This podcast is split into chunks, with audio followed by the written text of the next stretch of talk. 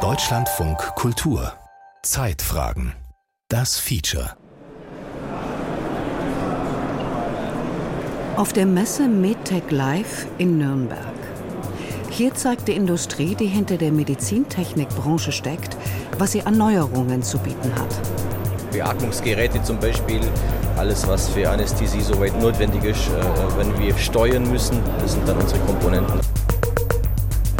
Das ist ein Produkt, was zum Punktieren der Bauchdecke verwendet wird, also geht in den Körper rein und wird für eine minimalinvasive Operation verwendet. Primär Dentalimplantate. Das wäre ein, also hier sehen Sie ein Implantat, damit fängt es an.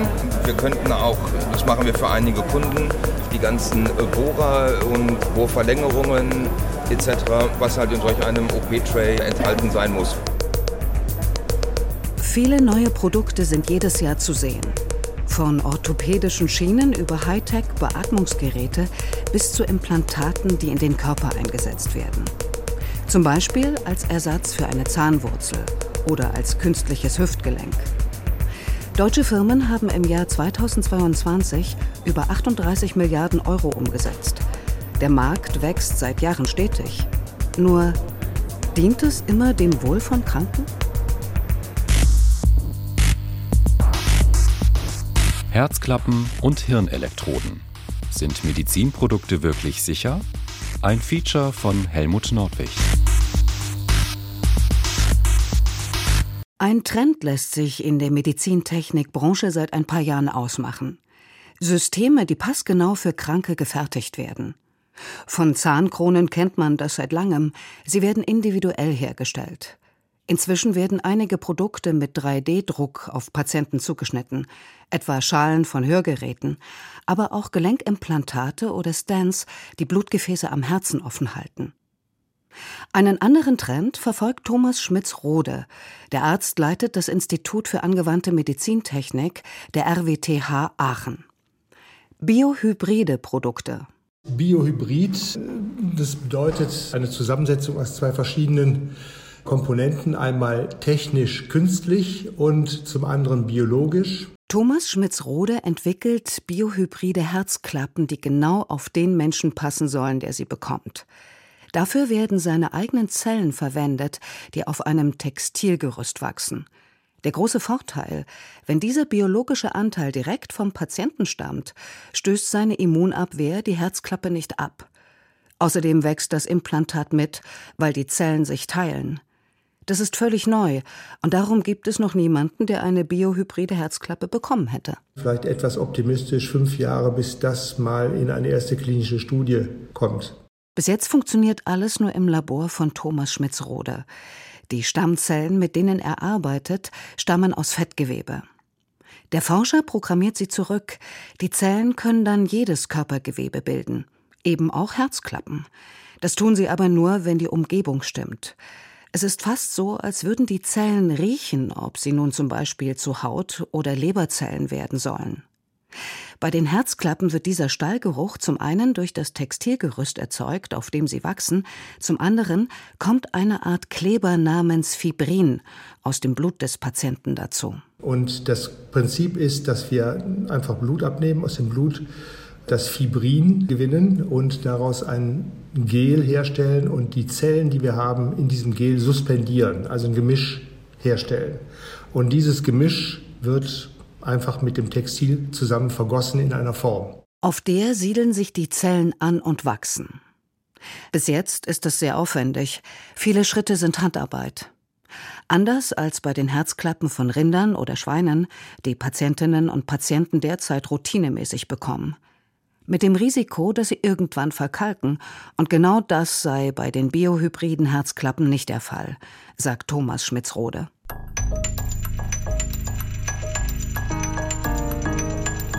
Gut möglich, dass nach erfolgreichen Studien etwa biohybride Herzklappen ein echter Fortschritt sind. Nur, wie werden diese Produkte zugelassen? Und wer kontrolliert, dass sie wirklich sicher sind? Anders als für Zahnersatz oder Gelenkimplantate gibt es für Systeme mit lebenden Zellen keine Regeln.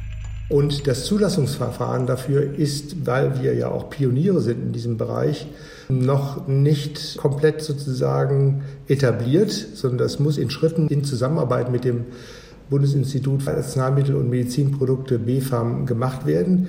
Wir exerzieren das gerade mit biohybriden Gefäßprothesen durch. Also die biohybride Gefäßprothese ist ein bisschen einfacher und hat weniger komplexe Anforderungen als so eine Herzklappe. Und dieser Prozess, der beginnt gerade, auch im Hinblick auf die Vorbereitung für die Zulassung in Zusammenarbeit mit dem BfArM. Also dem Bundesinstitut, das neben den Arzneimitteln auch die Medizinprodukte im Namen trägt. Es ist aber nur für die Zulassung von biohybriden Implantaten zuständig. Sonst läuft es anders, erklärt Stefan Sauerland. Auch er ist Arzt und leitet das Ressort nicht-medikamentöse Verfahren beim IQWIC in Köln, dem Institut für Qualität und Wirtschaftlichkeit im Gesundheitswesen. Darf ich das Produkt überhaupt verkaufen in Europa? Das wird geprüft von sogenannten benannten Stellen. Also das ist zum Beispiel der TÜV Rheinland oder der TÜV Süd. Die benannten Stellen sind eine Tradition, die es jetzt eben schon seit vielen Jahrzehnten in Europa gibt, wo man auch eigentlich meint, dass das ganz sinnvoll ist, um einen schnellen Marktzugang zu ermöglichen. Ich sehe natürlich auch das Problem, dass diese benannten Stellen von den Medizinprodukteherstellern bezahlt werden und damit ein gewisses Interesse daran haben, Medizinprodukte möglichst schnell und schlank in den Markt zu geleiten. Aber da hat man eben durch zentrale Kontrollen versucht, jetzt dem Wildwuchs früherer Jahrzehnte einen Riegel vorzuschieben. Schnell und schlank in den Markt. Das ging in der Vergangenheit immer wieder auf Kosten der Sicherheit. 2018 hat das internationale Netzwerk investigativer Journalisten die sogenannten Implant Files veröffentlicht. Sie haben an vielen Fällen aufgezeigt, wie lückenhaft damals die Kontrolle von Medizinprodukten war. Anlass zu der Recherche war ein Versuch, den die niederländische Fernsehreporterin Jet Schouten ein paar Jahre zuvor gemacht hatte. Sie beantragte bei mehreren benannten Stellen etwas, das man sich kaum vorstellen mag. Ein Mandarinennetz als Vaginalnetz für Frauen mit Beckenbodenbeschwerden zuzulassen – der Süddeutschen Zeitung berichtete sie später Dafür habe ich gelernt, wie man eine technische Dokumentation erstellt. Wir haben Fehler eingebaut, um herauszufinden, ob die benannten Stellen, die das Zertifikat vergeben, auf die Sicherheit des Designs und des Produkts achten. Ich habe die Frauen, die ein Vaginalnetz hatten, gefragt, wie das aussieht. Und sie meinten zu mir, so wie das Material von einem Mandarinennetz. Und ich dachte, okay, das machen wir. Wir haben Fotos gemacht in Schwarz-Weiß und unser eigenes Produkt gestaltet. Mit Erfolg. Drei benannte Stellen sagten der Journalistin zu, die Zulassung des Netzes als Medizinprodukt zu prüfen. Läuft es mit Herzschrittmachern oder künstlichen Hüftgelenken etwa genauso schlampig? Stefan Sauerland vom Institut für Qualität und Wirtschaftlichkeit im Gesundheitswesen. Nein, also diese Beispiele mit dem Orangennetz als äh, möglichem Implantat, das sind Geschichten, die relativ hoch aufgebauscht sind, weil im Endeffekt das nur eine Erstanfrage war bei einer benannten Stelle. Die benannte Stelle hätte spätestens bei dem zweiten, dritten Besuch durch diese Journalistin nach Akten, nach äh, klinischen Daten, nach Qualitätssicherungsdaten gefragt und für so ein Produkt sind dann Dutzende von Aktenordnern an Material beizubringen. Also da wird schon sehr genau geguckt. Wirklich? Vielen ist noch ein Skandal in Erinnerung, bei dem es um Brustimplantate ging. Spätestens ab dem Jahr 2001 hatte eine französische Herstellerfirma statt der zugelassenen Silikoneinlagen solche aus einem billigen Gel verwendet. Einige Frauen, denen sie eingesetzt wurden, klagten über Schmerzen, denn häufig rissen die Implantate und der Inhalt löste im Körper Entzündungen aus. Da war tatsächlich kriminelle Aktivität im Spiel und das kann man natürlich nie ausschließen, dass jemand ein Medizinprodukt wirklich ganz bewusst fälscht. Hier würde ich vielleicht ein gewisses Restrisiko derzeit sehen, weil es eben durch die hohen Preise für manche Medizinprodukte einen Anreiz gibt, dass ausländische Hersteller mit gefälschten Produkten irgendwie in den Markt drängen. Und das System habe gerade in diesem Fall funktioniert, sagt Stefan Sauerland. 2010 untersagte die französische Behörde nämlich die Verwendung der Brustimplantate. Wahr ist aber auch, erst danach hat der TÜV Rheinland die entsprechende Zertifizierung widerrufen. Juristisch ist der Fall inzwischen weitgehend aufgearbeitet. Der TÜV Rheinland habe sich an alle Regeln gehalten, entschied 2017 der Europäische Gerichtshof. Aber ist dann nicht etwas faul mit den Regeln? Jörg Heinemann, Fachanwalt für Medizinrecht in Berlin, hatte eine klare Meinung. Eine staatliche Zulassung und eine Überwachungsbehörde wäre mir lieber als diese rein privatrechtliche Zulassung. Wer mit Jörg Heinemann spricht, dem wird klar, dass Medizinprodukte auch heute noch alles andere als sicher sind. Diesen Eindruck bekommt man auch auf der Website des Bundesinstituts BfArM. Nahezu täglich hinterlegt dort ein Hersteller eine sogenannte dringende Sicherheitsinformation, indem er aufgetretene Probleme mit seinem Produkt beschreibt. Das reicht bis hin zu Rückrufen. Deren Zahl ist beachtlich. Innerhalb eines Jahres haben Herstellerfirmen fast 150 Medizinprodukte zurückgerufen, im Zeitraum von November 2022 bis Oktober 2023. Ja, das ist im Prinzip die gesamte Bandbreite an Medizinprodukten, die man sich so vorstellen kann also von orthopädischen Liegen, die zusammenbrechen, Hüftendoprothesen, Knieendoprothesen, die äh, brechen, Hörgerätimplantate, äh, aber auch Stents, die man nach einem Herzinfarkt einsetzt und die werden beschichtet mit einem Antibiotikum und da löst sich das Antibiotikum nicht. Was haben wir noch? Herzklappen, die äh, mittels Katheter eingesetzt werden und dann nicht dort landen, wo sie landen sollen und, und, und. Der Jurist sagt, Fürchtet eine Patientin oder ein Patient, dass er ein fehlerhaftes Produkt hat, sollte der erste Weg zum behandelnden Arzt führen. Aber spätestens, wenn der vorschlägt, das künstliche Gelenk oder den Stand auszutauschen, ist Vorsicht angesagt. Denn dann geht es nicht zuletzt um die Beweissicherung. Eigentlich wäre der Arzt verpflichtet, das möglicherweise defekte Gerät aufzubewahren, um es dem Patienten auf Wunsch auszuhändigen. Das passiert aber oft nicht. Das haben wir auch oft erlebt, wenn jetzt zum Beispiel eine Prothese oder ein Herzschrittmacher oder was auch immer aus dem Körper herausoperiert wird, dass die Geräte dann verschwinden. Ne? Das ist leider so, obwohl es eine Aufbewahrungspflicht gibt und die Ärzte dann auch in guten Glauben oder in Unwissenheit dann an die Hersteller schicken, weil die sagen, ja, schickt uns doch das Produkt, damit wir es untersuchen können. Und dann verschwinden die Produkte ganz oft auf dem Weg zum Hersteller. Wichtig ist der Beweis, wenn die betroffene Person Schadenersatz oder Schmerzensgeld fordern möchte. Spätestens dann ist der Rat eines spezialisierten Anwalts gefragt. Längst nicht immer bieten die Hersteller der Produkte nämlich freiwillig eine Entschädigung an, wenn sie ein fehlerhaftes Gerät produziert haben. Ich sage den Mandanten, wenn die jetzt hier mit einem Schaden zu mir kommen, also ihr müsst euch auf einen Marathonlauf einstellen. Das sage ich immer vorsorglich. Manchmal klappt es ja dann doch schneller, aber das ist natürlich so, dass da viele Patienten, insbesondere ältere, dass sie dann sagen, nee, das, das mache ich jetzt nicht mehr mit, also dann lass es sein. Ne? Das ist aber auch das Kalkül der Hersteller, das muss man wirklich so sagen. Jörg Heinemann erinnert sich an einen Fall, bei dem es um Cochlea-Implantate ging. Das sind elektronische Geräte für taube oder fast taube Kinder, damit sie hören können. Von einem der Implantate war eine ganze Serie fehlerhaft. Das machte eine erneute Operation unter Vollnarkose nötig. Die Eltern der Kinder haben sich mit dem Hersteller in einem Vergleich geeinigt, dessen Details Jörg Heinemann nicht nennen darf. Was dazu führt, dass diese Fälle nicht allzu publik werden. Die Hersteller bestehen immer auf einer sogenannten Verschwiegenheitsvereinbarung. Also dass man über den konkreten Fall und über den Vergleich, den man da geschlossen hat, nicht reden darf. Deshalb darf ich jetzt auch keine Summen nennen. Das ist natürlich misslich, aber wenn man jetzt einen konkreten Fall hat, ein konkretes Kind, dann beharrt man natürlich nicht darauf, dass man jetzt keine Verschwiegenheitsvereinbarung trifft, weil letztlich sonst nicht reguliert würde. Das ist nicht sehr schön. Beim Namen nennen darf der Medizinrechtsanwalt aber einen anderen Fall. Es ging um ein fehlerhaftes Zwischenstück einer Hüftprothese, die von der österreichischen Firma Falcon Medical hergestellt wurde. 15 Jahre dauerte der Kampf eines Lkw-Fahrers, ehe er 180.000 Euro plus Zinsen an Schmerzensgeld und Verdienstausfall bekam. Auch dieser Fehler war kein Ausreißer, sondern eine ganze Serie, bei der das Metall des Zwischenstücks winzige Lufteinschlüsse aufwies und deshalb leichter brach. Da hatte der Hersteller erst reguliert hat alle Leute, die da kamen, entschädigt. Dann haben sie plötzlich gesagt, es ist kein Fehler mehr. Das war ein Strategiewechsel.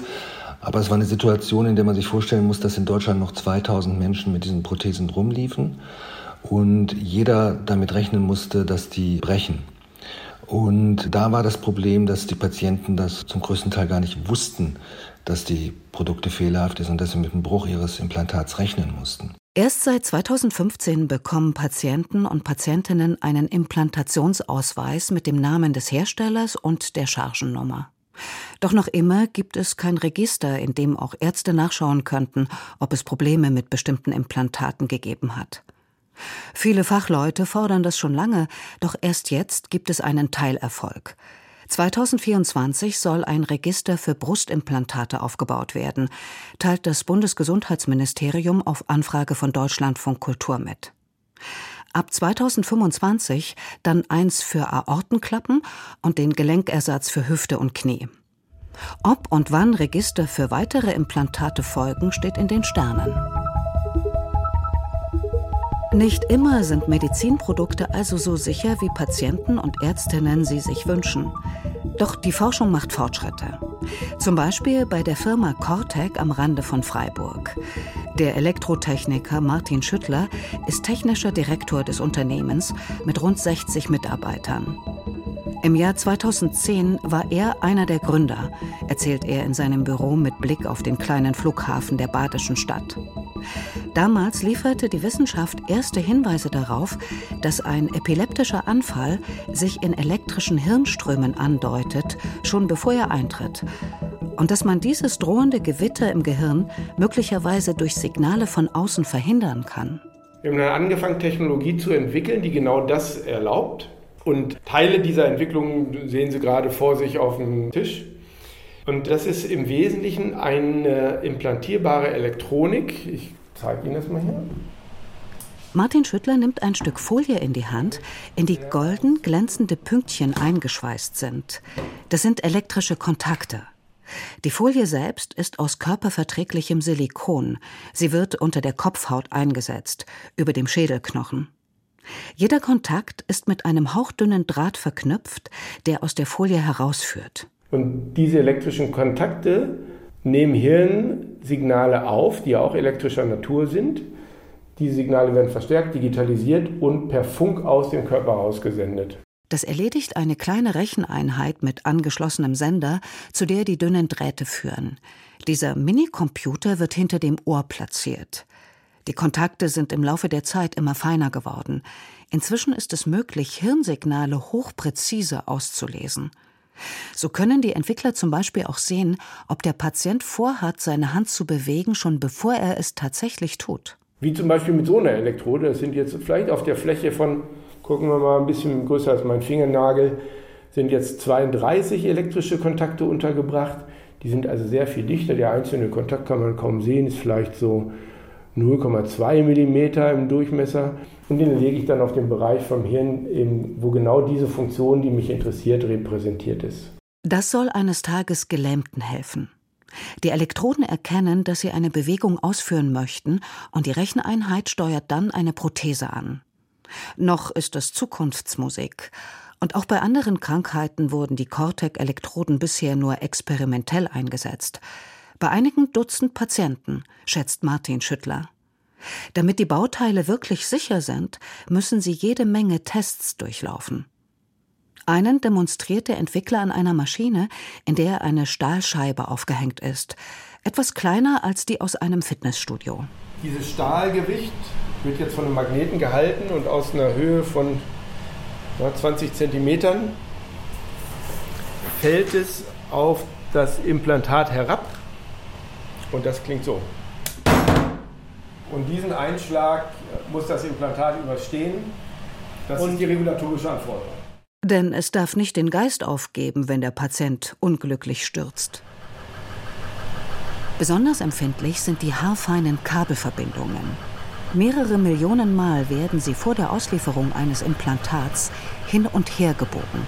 Auch diesem Test muss ein Bauteil standhalten. Das Hirnimplantat soll einmal nicht nur Epilepsiepatienten helfen oder Menschen mit Lähmungen. Die Elektroden sind für die Behandlung vieler Krankheiten interessant, da es immer besser gelingt, die Signale des Gehirns zu verstehen und zu beeinflussen.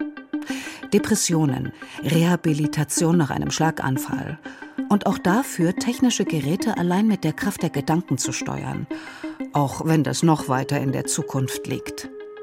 Martin Schüttler sagt aber auch, selbst wenn es womöglich noch kein Produkt ist, sondern ein früher Schritt in Richtung eines Produktes. Aber der Patient erfährt seinen Vorteil. Und den erfährt er in USA eben jetzt früher. Ja, wir können die Leute viel eher mit äh, solchen Systemen versorgen als in Europa. Die Klage ist häufig zu hören bei den Herstellern. Sie sind nicht gut zu sprechen auf ein EU-Gesetz, das seit 2021 gilt, die Medizinprodukteverordnung. Sie ist entstanden als Reaktion auf den Skandal um die Brustimplantate und soll die Produkte sicherer machen. Auch auf der Messe in Nürnberg war die Aufregung groß. Verständlich, wie Niklas Kutschaty findet. Er ist Geschäftsführer der Arbeitsgemeinschaft Medizintechnik im Branchenverband der Maschinenbauer, vertritt also die Interessen der Hersteller. Natürlich haben wir am Ende immer alle den Patienten im Blick, das ist klar.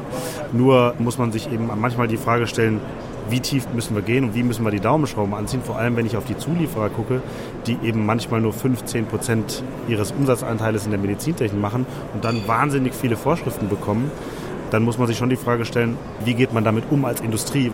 Wahnsinnig viele Vorschriften, das heißt konkret, auch bewährte Herzklappen oder Hüftgelenke, die schon lange auf dem Markt sind, müssen neu zugelassen werden. Zertifiziert, wie die Fachleute sagen. Es gibt also keinen Bestandsschutz.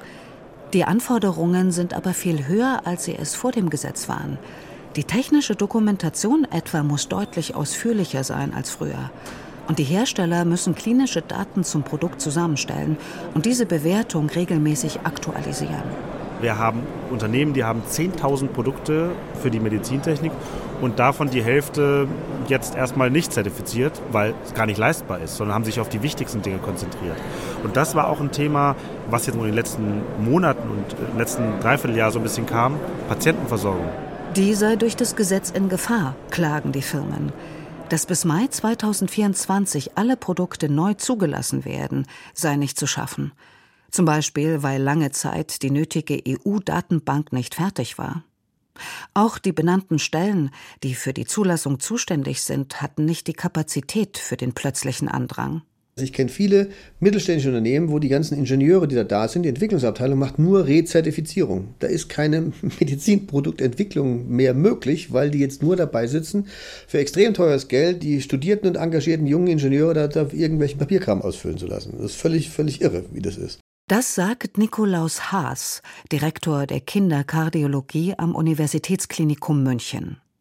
Als jemand, der Kinder am Herzen operiert, weiß er, es gibt viele verschiedene Herzfehler und für jeden ein eigenes Medizinprodukt. Zum Beispiel ein Schirmchen, kleiner als ein Fingernagel, um ein Loch in der Herzscheidewand von Kindern zu verschließen. Nikolaus Haas hat in einem kleinen Plastikbeutel ein paar Exemplare dabei. Wie winzige Blasenpflaster mit einem noch kleineren Stöpsel in der Mitte sehen sie auf den ersten Blick aus. Bitteschön, da haben Sie sowas. Dann geht man unter zusätzlicher örtlicher Betäubung in der Leiste mit den sogenannten Herzkathetern, also feinen langen Plastikschläuchen ein, geht zu dem Defekt und kann dann durch diesen Herzkatheter diesen, ich nenne jetzt mal diesen Champagnerkorken, diesen Stöpsel, den Sie da sehen, äh, vorbringen. Das ist ein etabliertes Produkt. Da gibt es hunderte von Patienten, die weltweit damit schon behandelt wurden, erfolgreich behandelt wurden. Aber die Gesamtanzahl an Produkten, die im Jahr verkauft werden, ist einfach so gering, dass sich die extrem hohe Kostenseite, die notwendig ist, um dieses bereits auf dem Markt etablierte und zugelassene Produkt erneut zuzulassen, rentiert sich für die Firma nicht. Nur rund 30 Mal pro Jahr bekommt in Deutschland ein kleiner Patient genauso ein Schirmchen eingesetzt. Dass es sich nicht lohnt, dafür eine neue Zulassung zu beantragen, das bestätigt die Firma Osypka. Nikola Osypka leitet die Aktiengesellschaft, die im badischen Rheinfelden solche Produkte herstellt. Lassen wir das neu zertifizieren oder nicht zertifizieren? Das mussten wir ja vor dem Inkrafttreten dieser Regulation schon entscheiden. und haben uns da leider auch gegen Kinderprodukte entscheiden müssen und diese vom Markt genommen, beziehungsweise das auslaufen lassen und nicht wieder erneuern können. Schon zuvor hätten sich solche Produkte nicht gelohnt, aber das Unternehmen habe wenigstens keinen Verlust damit gemacht. Eine erneute Zulassung sei aber finanziell nicht drin für den Mittelständler. Und das stimme sie traurig. Ja, bin ich auch. Das ist nicht gut für Europa. Und äh, dazu kommt noch, dass wir bei Usybka uns speziell für Kinderprodukte schon immer eingesetzt haben, eben auch ohne monetären Gewinn. Break-Even war sozusagen okay für uns, weil wir das eben als soziale Verantwortung sahen und sehen. Aber wir können nicht Millionen in Produkte reinstecken, wo wir nichts zurückbekommen. Das geht leider nicht. Und das ist das wirklich Frustrierende, weil eben dieser Goodwill, den wir und auch ein paar andere Firmen gezeigt haben, indem wir überhaupt Kinderprodukte entwickelt haben, der geht leider den Bach herunter. Für die Patienten sind die neuen Vorschriften nicht so entscheidend wie für die Firmen. Im Fall der Schirmchen für Kinderherzen gibt es zum Beispiel ein Produkt aus China, das Nikolaus Haas einsetzen kann. Nach seinen Angaben nicht schlechter, aber wesentlich teurer. Mehrere ärztliche Fachverbände haben versucht, bei der EU-Kommission und bei Europaparlamentariern Ausnahmen für solch selten verwendete Produkte im Gesetz durchzusetzen. Der Münchner Kinderarzt war als Präsident der Deutschen Gesellschaft für Kinderkardiologie dabei. Unser Wunsch ist, das komplett zu ändern, dieses Gesetz. Das ist ein, ein völliger Murks. Da haben wir Schwierigkeiten, weil natürlich viele Sachbearbeiter im Europaparlament sich damit verdingt gemacht haben und es total toll finden. Und wir kennen die mittlerweile alle persönlich. Wir waren in Brüssel, wir waren bei den Ministerien hier und so weiter und so weiter. Die hören nicht auf uns. Was die Kinder jetzt sagen, interessiert ihnen überhaupt gar nicht. Also sie sind komplett taub und komplett beratungsresistent. Extrem frustrierend. Verärgerte Ärzte, frustrierte Unternehmerinnen, mitunter auch Einschränkungen in der Versorgung von Patienten. Letztlich hat die EU-Kommission auf den Druck doch reagiert. Medizinprodukte müssen erst dreieinhalb Jahre später neu zugelassen sein, als ursprünglich vorgesehen, nämlich im Dezember 2027, einige erst 2028. Auch wenn die Verlängerung der Frist für einige Firmen zu spät kommt, insgesamt ist sie ein positives Signal, sagt Ernst Klar, Chirurg und Professor an der Universität Rostock. Wir hatten bis zur Verlängerung der Übergangsfristen die Engpässe zu wenig Prüfstellen und Unmöglichkeit, die von der Verordnung geforderten klinischen Daten zu generieren. Das waren die Engpässe. Nach drei bis vier Jahren werden wir genug Prüfstellen haben und die klinischen Daten werden auf dem Tisch liegen. Ernst Klar leitet eine Kommission zu Medizinprodukten, bei der alle ärztlichen Fachgesellschaften vertreten sind. Diese Kommission hat mit Vertretern des Bundesgesundheitsministeriums über die Spielräume verhandelt, die der EU-Gesetzestext möglicherweise doch lässt. Und dabei auch über die Nischenprodukte gesprochen, die zum Beispiel für Kinder wichtig sind. Es wird deshalb gerade ein Leitfaden erarbeitet, der im Februar nächsten Jahres rauskommen soll, wo ein Kernstück ist, dass die Hersteller es einfacher haben sollen, die Übereinstimmung des Produktes mit den gesetzlichen Vorgaben nachzuweisen. Hier sind untergesetzliche Maßnahmen angesprochen, die sind dadurch verbindlich, dass sie im ganz aktuellen Gespräch mit dem Bundesministerium für Gesundheit so vermittelt wurden und da ist davon auszugehen, dass die sich auf jeden Fall umsetzen. So der Rostocker Mediziner Mitte Oktober 2023. Das klingt so, als würde die strenge EU-Vorgabe vielleicht doch ein bisschen aufgeweicht. Was daraus konkret wird, muss sich aber erst zeigen. Auf der Medizintechnikmesse in Nürnberg war jedenfalls zu sehen, die meisten Firmen wollen ihre Produkte weiter verkaufen und bemühen sich, den neuen Anforderungen gerecht zu werden. Erstmals waren sogar eigene Unternehmen präsent, die sich um nichts anderes kümmern. Etwa die Firma Process Gardening aus München, erklärt deren Berater Uwe Philippheit sorgt kurz gesagt dafür, dass die Dokumentation, die in Unternehmen schon vorhanden ist, relativ einfach zusammengestellt werden kann. Das heißt, es gibt kein Produkt mehr in Zukunft auf dem Markt, von dem wir ausgehen müssen, dass es vielleicht Probleme gibt, zum Beispiel bei einem Implantat. Auf der anderen Seite ist die Anforderung an die Dokumentation so hoch, dass man sich schon fragen muss, ob wir am Ende nicht mehr Papier produzieren, als dass wir Menschen helfen. Denn darum sollte es ja eigentlich gehen. Medizinprodukte sicherer für die Patientinnen und Patienten zu machen als früher, damit Brustimplantate nicht mehr auslaufen und Hüftprothesen nicht brechen.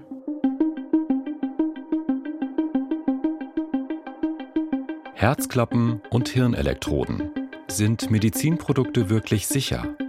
Das war ein Feature von Helmut Nordwig. Es sprach Simone Karpst. Regie Gerald Michel. Ton und Technik Hermann Leppich. Redaktion Martin Meyer. Eine Produktion von Deutschlandfunk Kultur 2023.